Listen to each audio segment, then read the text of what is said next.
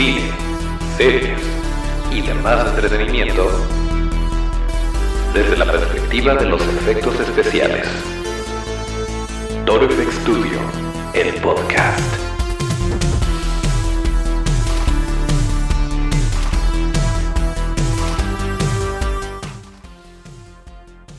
¿Qué tal amigos efexeros? Bienvenidos nuevamente a un martes de podcast. Esto es Toro Studio, el podcast, el lugar donde hablamos de cine, series y demás entretenimiento desde la perspectiva de los efectos especiales de maquillaje. Acuérdense de nuestras redes que son arroba Studio, esto es arroba DIO. Y así nos pueden encontrar en todos lados.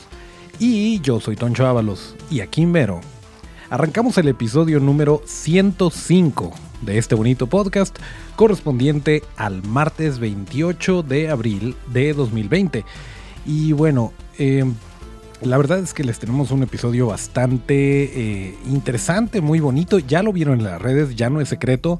El buen Dos Diablos está con nosotros el día de hoy. Eh, la manera en la que lo conocimos fue muy interesante porque fue un proyecto de hace ya varios años que a la mera hora no logramos concretar.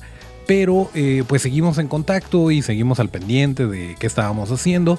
Y pues la verdad es que es un gran amigo, una gran persona que no solamente es súper talentoso, eh, sino que es una, es una persona súper buena onda que no, pese a lo lejos que ha llegado su trabajo eh, y al, al dónde lo ha llevado su chamba, pues no se le sube para nada, es una persona súper sencilla.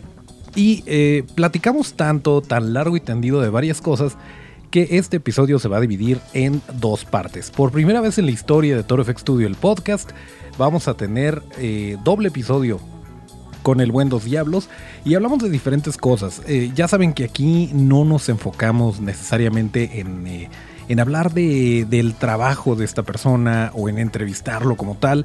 Nos pusimos a platicar como dos amigos fans de los monstruos y ese fue el resultado. Ojalá que lo disfruten y acuérdense, antes de que nos vayamos a, este, a esta bonita plática que tuvimos, acuérdense que estamos todos los martes y los viernes en eh, cualquier plataforma de podcast que ustedes elijan, en Spotify, Apple Podcasts y también estamos subiendo el video a YouTube, que en este caso eh, sí les recomendaría que se echen la vuelta por el YouTube para que vean más o menos el trabajo, si es que no lo conocen, eh, el trabajo del buen Dos Diablos y pues que nos vean por ahí echar el cotorreo. De antemano una disculpa porque fue una, fue una plática remota, porque Susana distancia. Eh, y, bueno, la conexión a veces no es la mejor, las redes se saturan. Pero bueno, tratamos de que quedara bonito y eh, pues esperamos, esperamos que disfruten este martes de podcast con el buen Dos Diablos. Así que eh, corre el auto, vámonos directo a esta plática que tuvimos. Pero sí es este... Ah, creo que se perdió el audio ahí. Ay, Toncho. ¿Todo? O sea, todo lo que grabamos. No, no, no, no, no, nada más este cachito. Yo me encargo, mira, yo, este episodio va a salir como en dos meses, yo creo, por lo que me voy a tardar en la edición. no te creas, no te creas. Antes de que empecemos la plática, déjenme recordarles que las redes del Buen Dos Diablos son arroba 2diablos2 en Instagram. Ahí pueden ver su trabajo, seguramente ahí se pueden poner de acuerdo si lo quieren contratar, si quieren exhibir su arte o si quieren alguna pieza, algún Dos Diablos original para ustedes, pues así es como, como pueden estar en contacto con él.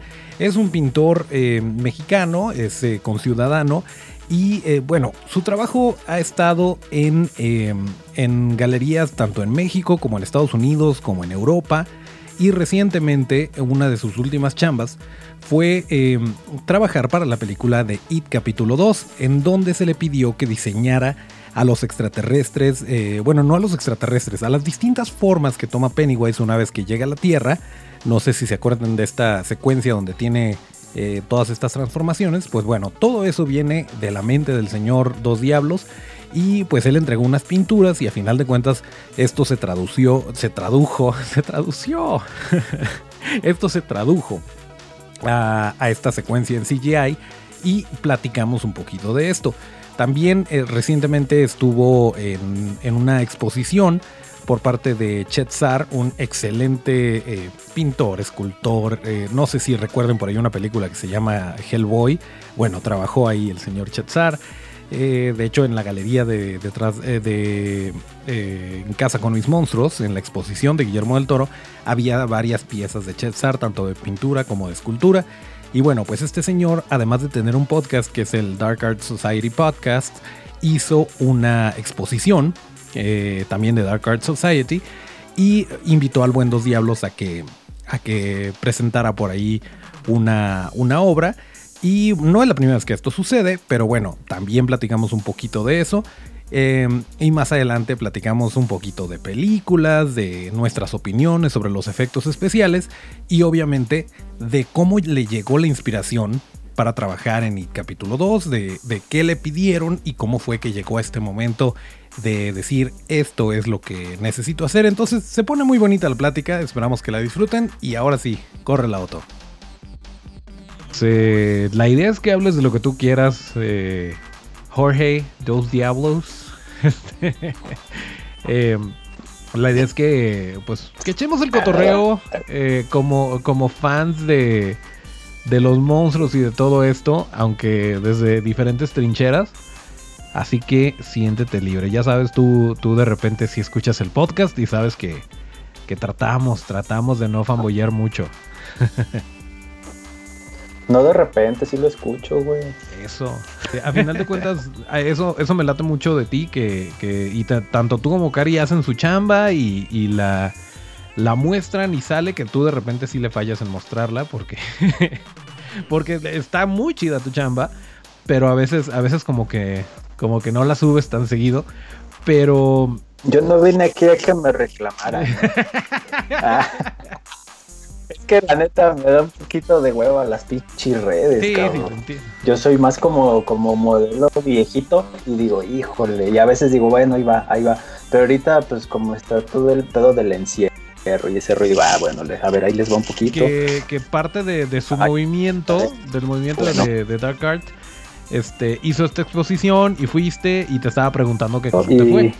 Lo más padre de las, de las exhibiciones estas, pues es que estás platicando con toda esta gente que, está participando con sus obras y pues tienen historias bien interesantes, ¿no? Procesos, ideas, la forma de ser. Hay gente que son unos, son todos, son, son unos personajes, pues.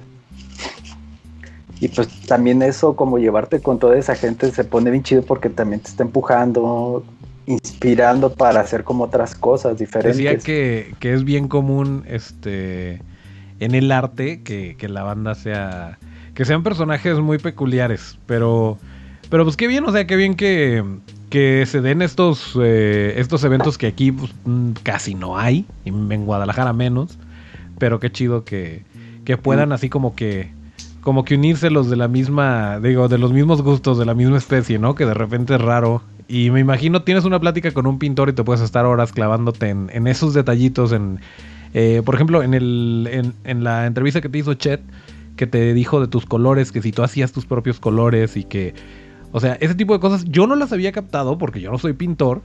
O sea, a mí me gustan, me gustan tus, eh, tus pinturas, pero no me había puesto a pensar, es que sí es cierto, es que es, la paleta de colores es muy original y no es un color que vas, te compras y lo usas sino que tú estás acá como que haciéndole al científico loco y, y este, usando lo que, lo que a ti te nace, lo que tú necesitas para esa obra en particular, que de alguna forma se pues se parece mucho a como hacemos efectos especiales aquí en México que no tanto por a lo mejor por por eh, por innovar sino porque no tenemos a lo mejor los recursos y decimos ah pues a lo mejor con esto puedo solucionar esta, esta situación, que es algo que a mí me encanta en lo personal de, este tipo de, de disciplina, si es que así se puede llamar, que es el... Y si es una disciplina.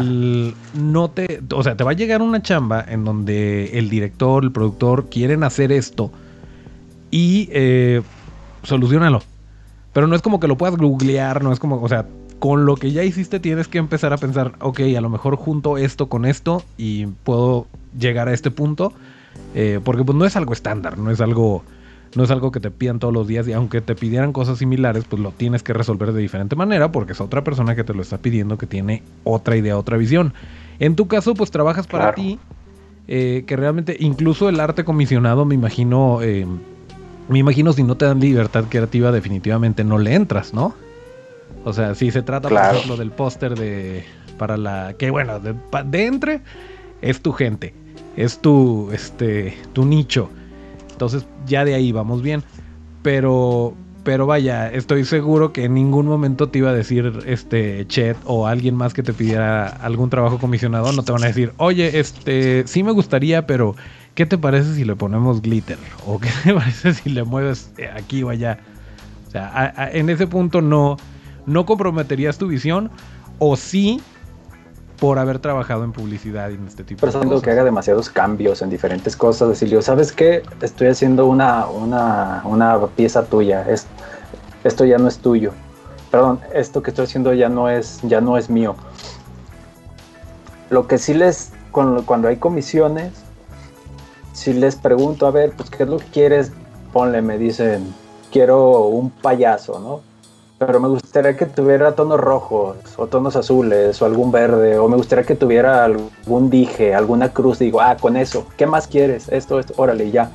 Y ya de ahí yo ya, yo ya me, pongo también a darle. O sea, a final de cuentas, por mucho que uno quiera serle fiel al arte, eh, sobre todo el trabajo comisionado, y el 99% de lo que hacemos es comisionado, en mi caso. Eh, digo, por eso me gusta a mí mucho que vayamos a, a convenciones, a eventos así, porque pues es nuestra, nuestra idea y no tenemos a alguien que nos diga qué hacer o cómo hacerlo. Eh, pero, pero en, y, en tu caso también porque pues tus pinturas son 100% tuyas. Eh, pero, pero en ese aspecto pues tienes que entender que es un negocio, que a final de cuentas estás cumpliendo con una necesidad, con una parte de un todo, que a lo mejor este, la ilustración que estás haciendo es para para otra cosa que es mucho más grande y esa es una pieza de, todo el rompecabezas. Eh, volviendo a ningún punto porque no, tenemos hilo conductor necesariamente. Eh, ahorita que estás encerrado, ¿qué estás haciendo? ¿Estás, estás pintando más? ¿Estás pintando normal? Eh, ¿Estás viendo series? ¿cómo, ¿Cómo va ese rollo? ¿cómo? Digo, yo sé que para la, con los amigos freelancers que, que he hablado, mi amiguita pana, vestuarista estrella, me dice, oye, es que esto lo vivo yo todos los días. El, no saber cuándo vas a tener lana porque no hay proyectos, yo lo vivo todos los días. El emborracharte el miércoles también. O sea, este, realmente estoy, estoy viviéndolo normal. Nada más, pues obviamente sí hay, hay menos proyectos y cosas así. Pero, pero vaya, tú que, que la mayor parte del tiempo, digo, sí, parte de tu chamba es venderla. Pero el hacerla, pues es igual, ¿no? Eh, ¿qué, cómo, ha cambiado o no ha cambiado? O si has tenido medio chance de ponerte al corriente con alguna serie o cómo te está yendo por ese lado. Pues ya en el rollo de la serie sí soy más clavadito, sí soy así que las toma con disciplina, que la empiezo y la termino, entonces ahí sigue igual todo el cotorreo. Nada más sí, sí me he hecho a veces más de un poco más de películas, de las que tenía ahí como de que no, de que no las había visto, o si no estoy volviendo a ver películas. Hace poco vimos la de Amores Perros y está increíble todavía. Todo, toda, toda esta película se me hizo, se nos hizo bien chingona a Cari y a mí. Por todo el, el concepto que tenía, las. Hijo, de todo esa película todavía funciona muy bien ahorita y fue, y fue de hace 20 años. Claro, te aguanta la prueba del tiempo sin problemas. Ajá. Y te voy a decir algo que te va a doler. Mira, este corazón ha sido tan lastimado que no le puedes hacer nada ya. Yo vi, volví a ver la de Terminator 2 y está padre, pero si hay unas escenas que ya se les ve el efecto, ¿eh? Ya se les ve el efectito así como dices, híjole. Pero hay otros muy chidos. A mí se me hay hace, otros muy chidos. 2 se me hace la mejor película jamás hecha en todos los tiempos. Eh, me vale El Padrino, o sea, no, Terminator 2. pero te voy a reconocer una cosa. En, eh, en, en particular, Terminator 1, la escena del espejo donde se está este. donde se está como curando, que está en el baño, eh, sí se ve súper, súper dummy, ah, está hermoso el animatronic, está, está buenísimo y tengo una nostalgia bien bonita de decir, ay, la chamba de Stan Winston. Pero sí se le nota, sí se le nota, no voy a decir que no. En Terminator 2, a lo mejor porque, pese a que la he visto como unas, fácil, unas 35 veces yo creo, a lo largo de mi vida. Eh, y todavía no la entiendo, ¿no? Vas a decir. No, la número 15 no la entendí, ya las demás más o menos. Este... Híjole, las últimas que han salido. Eh, fíjate que es que yo no puedo. Yo sé que tú las has hablar objetivamente de Terminator porque la tengo muy arraigada en el corazón. Pero sí, sí, por ejemplo, cuando fui a ver la, la premiere de, de Terminator que, que, me invitó el buen Majarki a la de Dark Fate, eh, la vi y me encantó todo lo que estaba pasando y yo estaba fascinado de ver a Linda Hamilton. Eh, y bueno, aquí no somos cretinos y no damos spoilers, así que si pensaba decir algún spoiler, digo, ya salió hace rato, pero... Sí, pero ya, ya, viéndola con cabeza si la fría, gente ya no la vio, lo siento ah, caray, mucho, a lo mejor, a lo mejor no fue la, no fue el mejor movimiento. pero aún así la disfruté mucho. Aún así, eh, me gustó, me gustaron muchas decisiones que se tomaron, muchas cosas que, que hay dentro de la película. Sí te las rescato. No dejo de reconocer que hay otras que de plano sí pudieron haber estado mejor. Pero en Terminator 2, fíjate que no, no, no, no puedo pensar en un efecto en particular que diga este se vio chafa o este sí se le notan las costuras. Que curiosamente estaba viendo anoche un hombre lobo americano en Londres y, y digo, es el señor Rick Baker. Y sí de Pero, repente, sí de repente sí le notaba dos, tres ¿no? cositas que, híjole, eso. eh, Se pero, le ve el papel de chin. eh, no necesariamente, eh, pero digo, el trabajo prostético está impresionante. El lobo, la transformación, que de hecho creo que él mismo lo ha dicho que la parte de la mano que se le está estirando, a lo mejor la pudo haber cortado antes John Landis. Este, o sea, que no, que no le extendiera tanto para que con estos cortes rápidos se ocultara un poquito el efecto. Pero, eh, pero en general, o sea, dices, es que eran los ochentas. Eh, y de repente, de repente ves que es un montón de sangre nada más. Y no hay heridas, no hay nada, pero eran los ochentas. O sea, era. eh, pues la ves y dices, "Meh, sí, claro. Claro, en ese entonces eso era. El, el ver sangre simplemente, el ver sangre eh, en la pantalla ya era. Esta es una película de terror, vámonos. Y de repente, no sé, escenas de pesadilla que era un jump scare. Pero que nada más es este. nada más es una imagen. O sea, como pasaba también con Pazuzu en El Exorcista o así. De que dices, ahorita tú ves eso y a lo mejor te ríes. Pero era No, pero el exorcista No, sí, sí, sí, está bien chingona. claro. La, la- la escena donde sale con el puro maquillaje, que es un maquillaje como súper teatral que aparece, está poca madre y todavía te causa así Y es de, que es, el cómo, cómo lo utilices, el cómo, cómo y dónde lo pongas. Que, que de repente digo, yo no, pareciera que no, pero yo no soy muy fan del terror. Yo te puedo decir que El Exorcista no la he visto completa. Este, no, no, este, no me súper encanta. Soy más de, de ciencia ficción, de thrillers así, este, psicológicos y de monstruos. O sea, por lo general veo terror porque hay monstruos. Pero, pero sí es terror por ser terror y no hay así como que gran trabajo. No es como que algo que me llame demasiado la atención. Pero, eh, pero te digo, el, el cómo lo usas, a mí se me hace, por ejemplo, genial como James Wan en, en El Conjuro. Eh, cómo no te no abusa, al menos en la 1, no se, no se está abusando del jump scare. Que te, te, te genera la tensión, te genera la situación y después te alivia. Y cuando ya es de día, cuando ya están tranquilos, te pone algo que, que o sea, que realmente te inquieta. Eso se me hace mucho más inteligente y tomar a la audiencia eh, con mucho más respeto. Porque a final de cuentas, si te, si te ponen un jumpscare y te ponen un osito de peluche o Barney el dinosaurio o lo que sea, te vas a asustar igual. Porque simplemente esa Sí, transición. es un recurso muy baratito, Exactamente. ¿no? Entonces ahí no le veo, no le veo tanto mérito como hacerlo de la, de la otra forma. Pero entonces, en tus, eh, en tus vacaciones o en tu encierro, o simplemente últimamente eh, te pusiste. Te pusiste retro y viste Amores Perros y Terminator. No, pues a ver, pues a ver de, de, de to- todo. Así, también cosas que ya no me acordaba, que también vi la del bebé de Rosemary, que es buenísima. Dije, uy, qué pinche historia. Y me recordó mucho a la de. ¿Cómo se llama? Esta, la película de Ari Aster. No es la de Midsommar, la anterior. Se me fue el nombre, qué mal. Que es esta familia. Es una familia Ay, se me fue el nombre de esta película, muy buena. ¿No la has visto, Toncho, de Ari Aster? La primera, la de... No, pero en, en este ahorita momento... en este ahorita momento la gente que, que, que, que sepa ha de estar diciendo, se llama así, cabrón. Ya sé, a mí me pasa que de repente tiene- le, grito, le grito a los podcasts que escucho de ¿qué es esto? Ajá, güey. Este, a ver, Hereditary. Hereditary, esa, güey. Me recordó mucho la de Hereditary, a muchas cosas que tiene la del bebé de Rosemary. Ok. Y pues así he estado, he estado viendo muchas series, pelis antiguas, nuevas, churros. ah, También ah, llegó al punto que yo ya ahorita me voy a meter un pinche churrazo, ¿no? De película. Y pues ya y digo, ay, ole.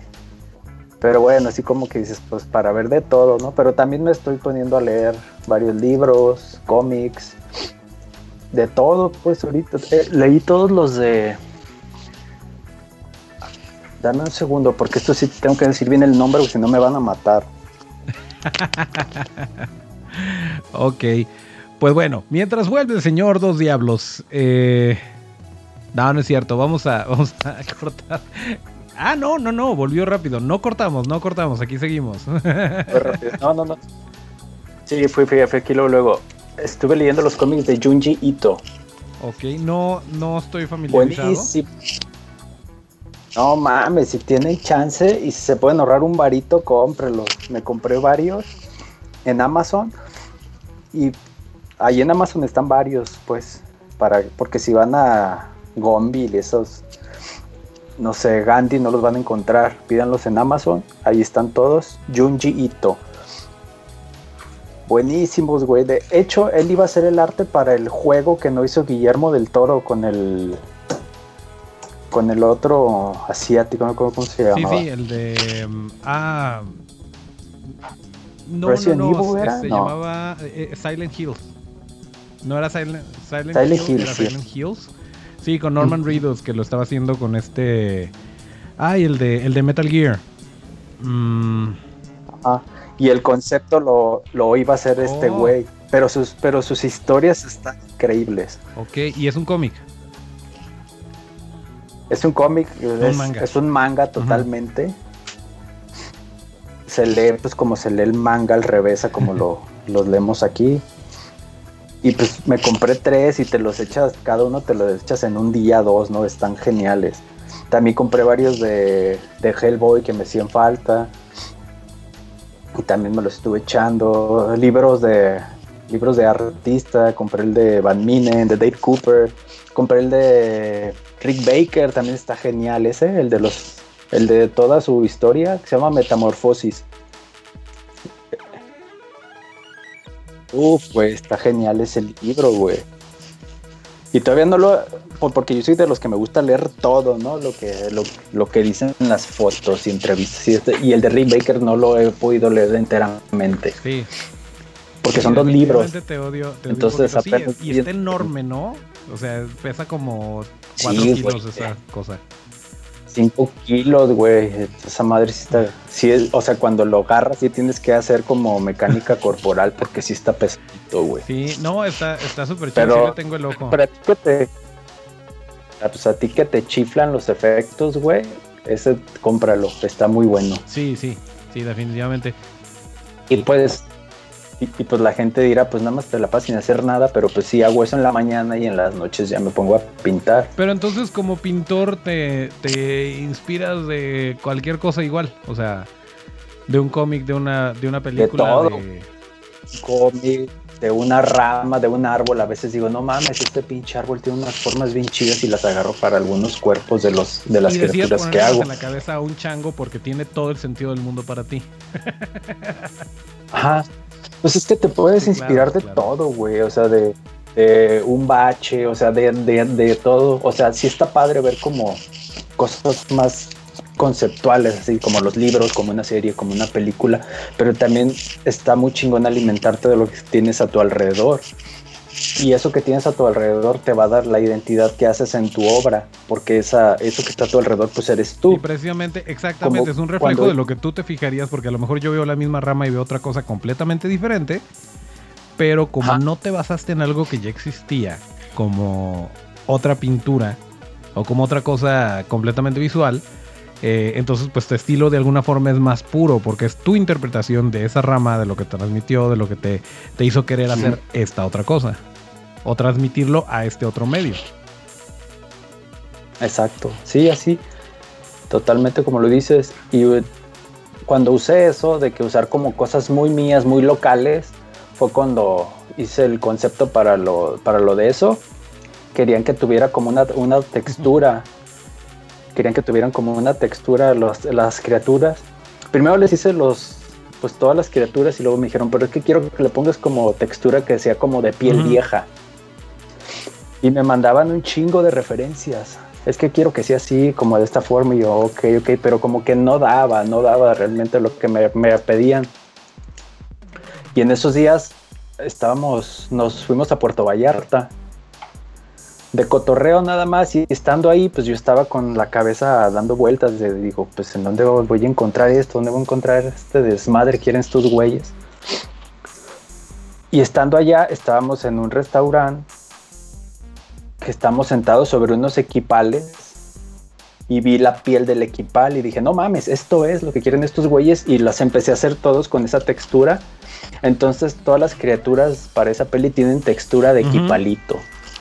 Pero, ¿qué tanto? Te digo, de todos Eso lados. yo tengo, y mira, no te quería, no te quería presionar, pero ahora que lo mencionaste tú, eh, voy, a, voy a exprimirlo para, para mercadearlo. Hijo de la chingada, güey. Échale, no, que no. No, pues que como estábamos hablando como de esas cosas que tomas para incorporarlas a tu, a tu trabajo. No me acordaba, porque ya me lo habías platicado, nomás que uno que es un caballero no es para andar diciendo. pero sí. Y por marihuana. no, pero sí me acordaba de eso. Y este. y, justamente, digo, está está está súper interesante la historia y todo, porque nos pasa a todos, nos pasa a todos que, que, vemos así cosas que ni al caso. Y claro, aquí, de aquí es de donde, de donde me voy a agarrar. Y y en tu caso, eh, está súper chido el concepto que, enviaste para la película. ¿Qué tanto de eso, digo, tú que, tú que conoces perfectamente cómo fue el proceso, yo cuando vi la escena dije, sí, ahí están. y es como, como en padre de familia de que, que decía, ah, dijo el título. Eh, yo así me sentí.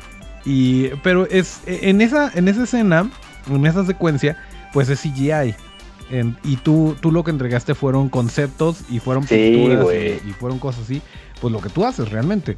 Em, ¿qué, tanto, ¿Qué tanto respetaron los artistas de CGI al hacer esa escena lo que tú habías mandado? O sea que, o, hay algo que digas, eh, que digas, híjole, esto no se alcanzó a notar, pero bueno, yo me quedo con la satisfacción de que este, yo les di lo que me pidieron, o, o qué tanto se traduce lo que, porque también es bien difícil, o sea, yo lo veo por ejemplo con, mi queridísimo amigo personal René Córdoba, que hace poco eh, vi la película. Maestrazo, eh. Hecho, Maestrazo. y es un amor de persona aparte.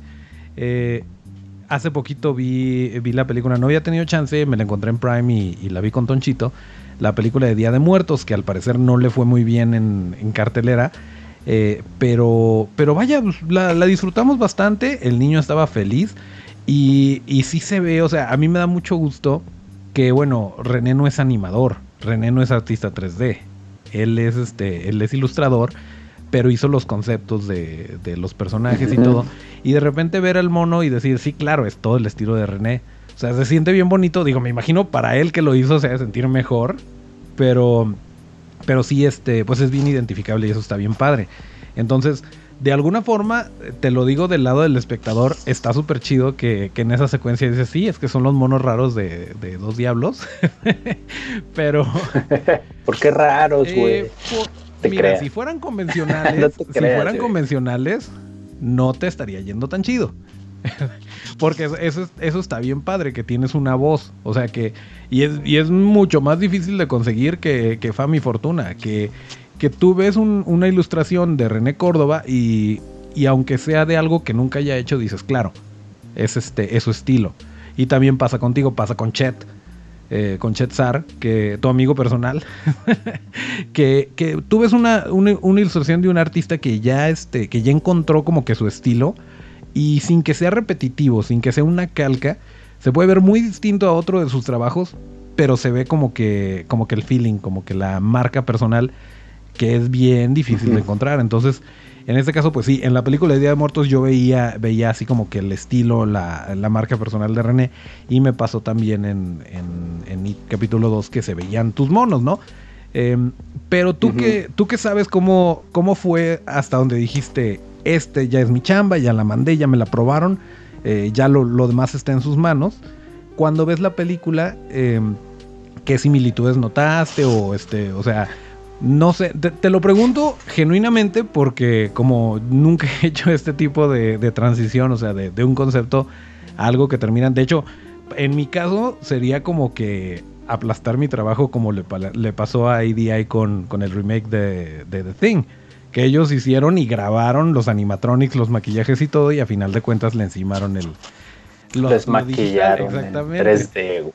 pues mira, fue decisión de, de, la productora, y nuevamente es lo que digo. Eh, nuestra chamba es eso: es presentar lo que nos pidieron, y a final de cuentas, quieres hacer tu película, junta tu lanita, haz tu crew, tu, tu distribuidora y todo, y haz tu película. Si no, pues, oye, te contrataron para hacer tu chamba. Y si es bien, bien triste lo que pasó. Pero mira, afortunadamente el público habló. El público responde y dice, yo no quiero esto. Y por eso hay un resurgimiento. Realmente nunca se fueron, pero hay un resurgimiento de los efectos prácticos precisamente por cosas así.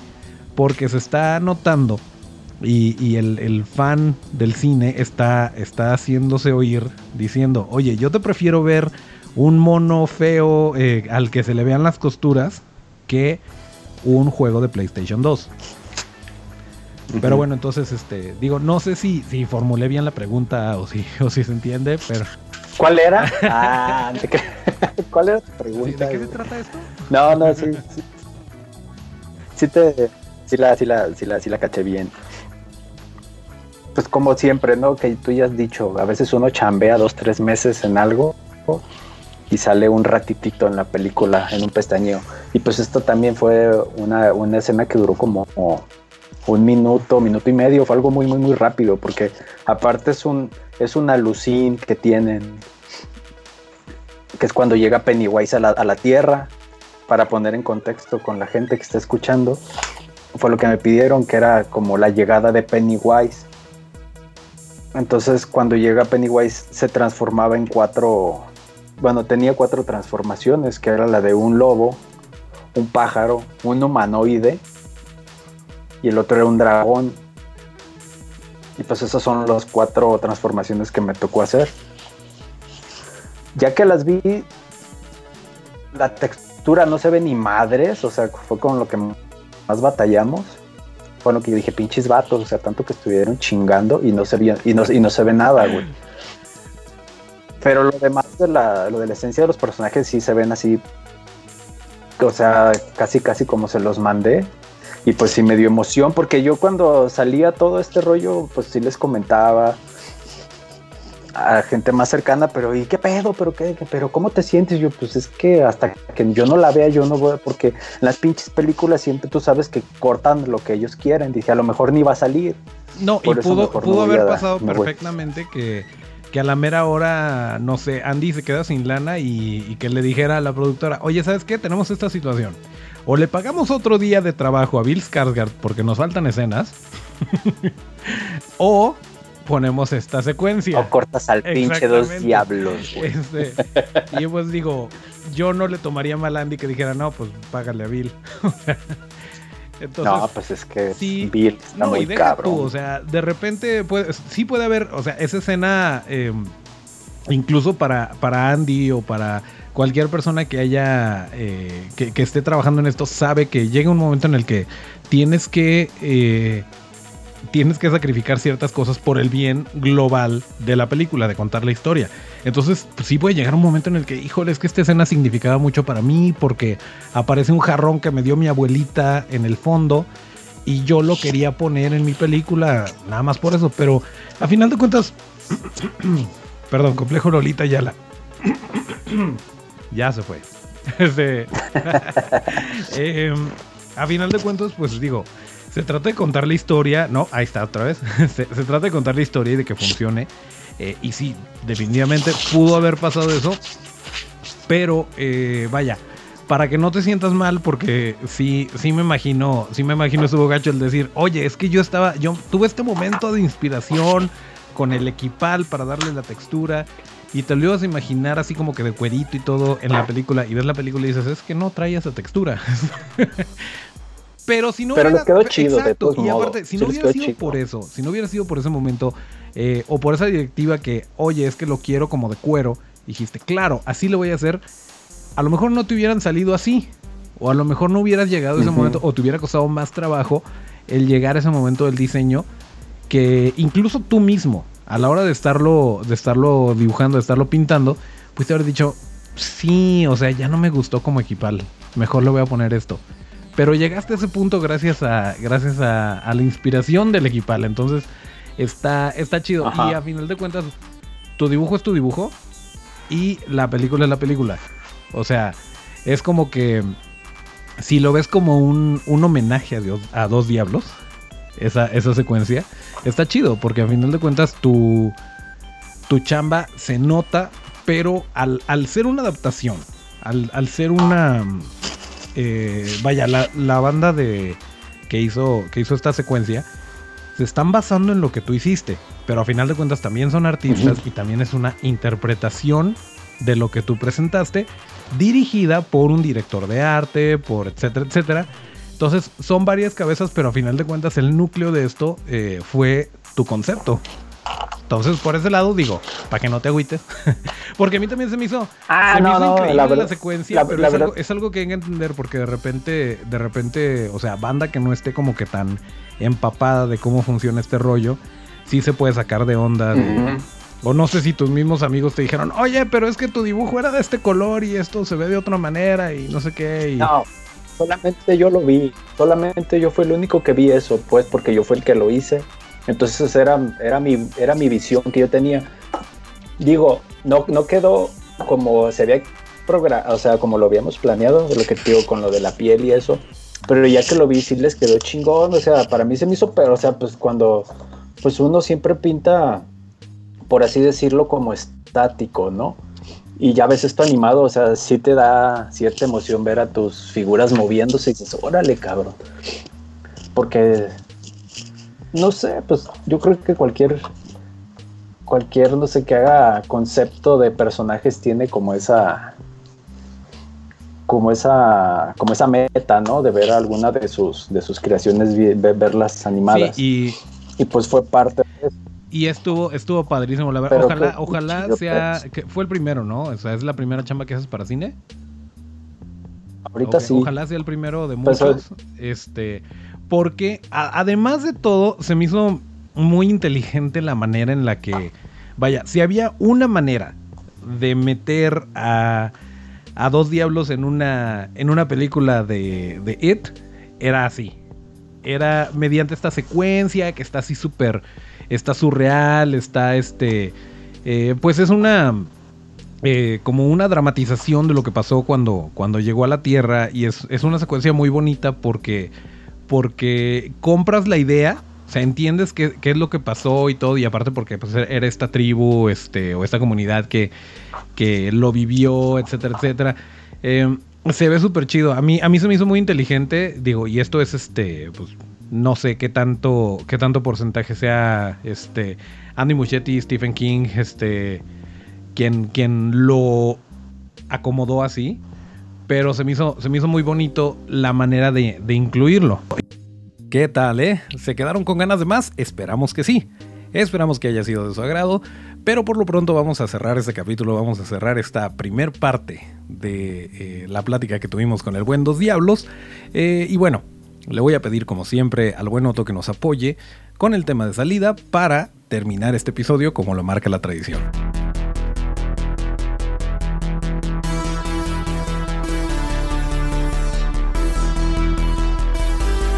Muy bien, pues aquí terminamos el episodio número 105 de Toro FX Studio, el podcast.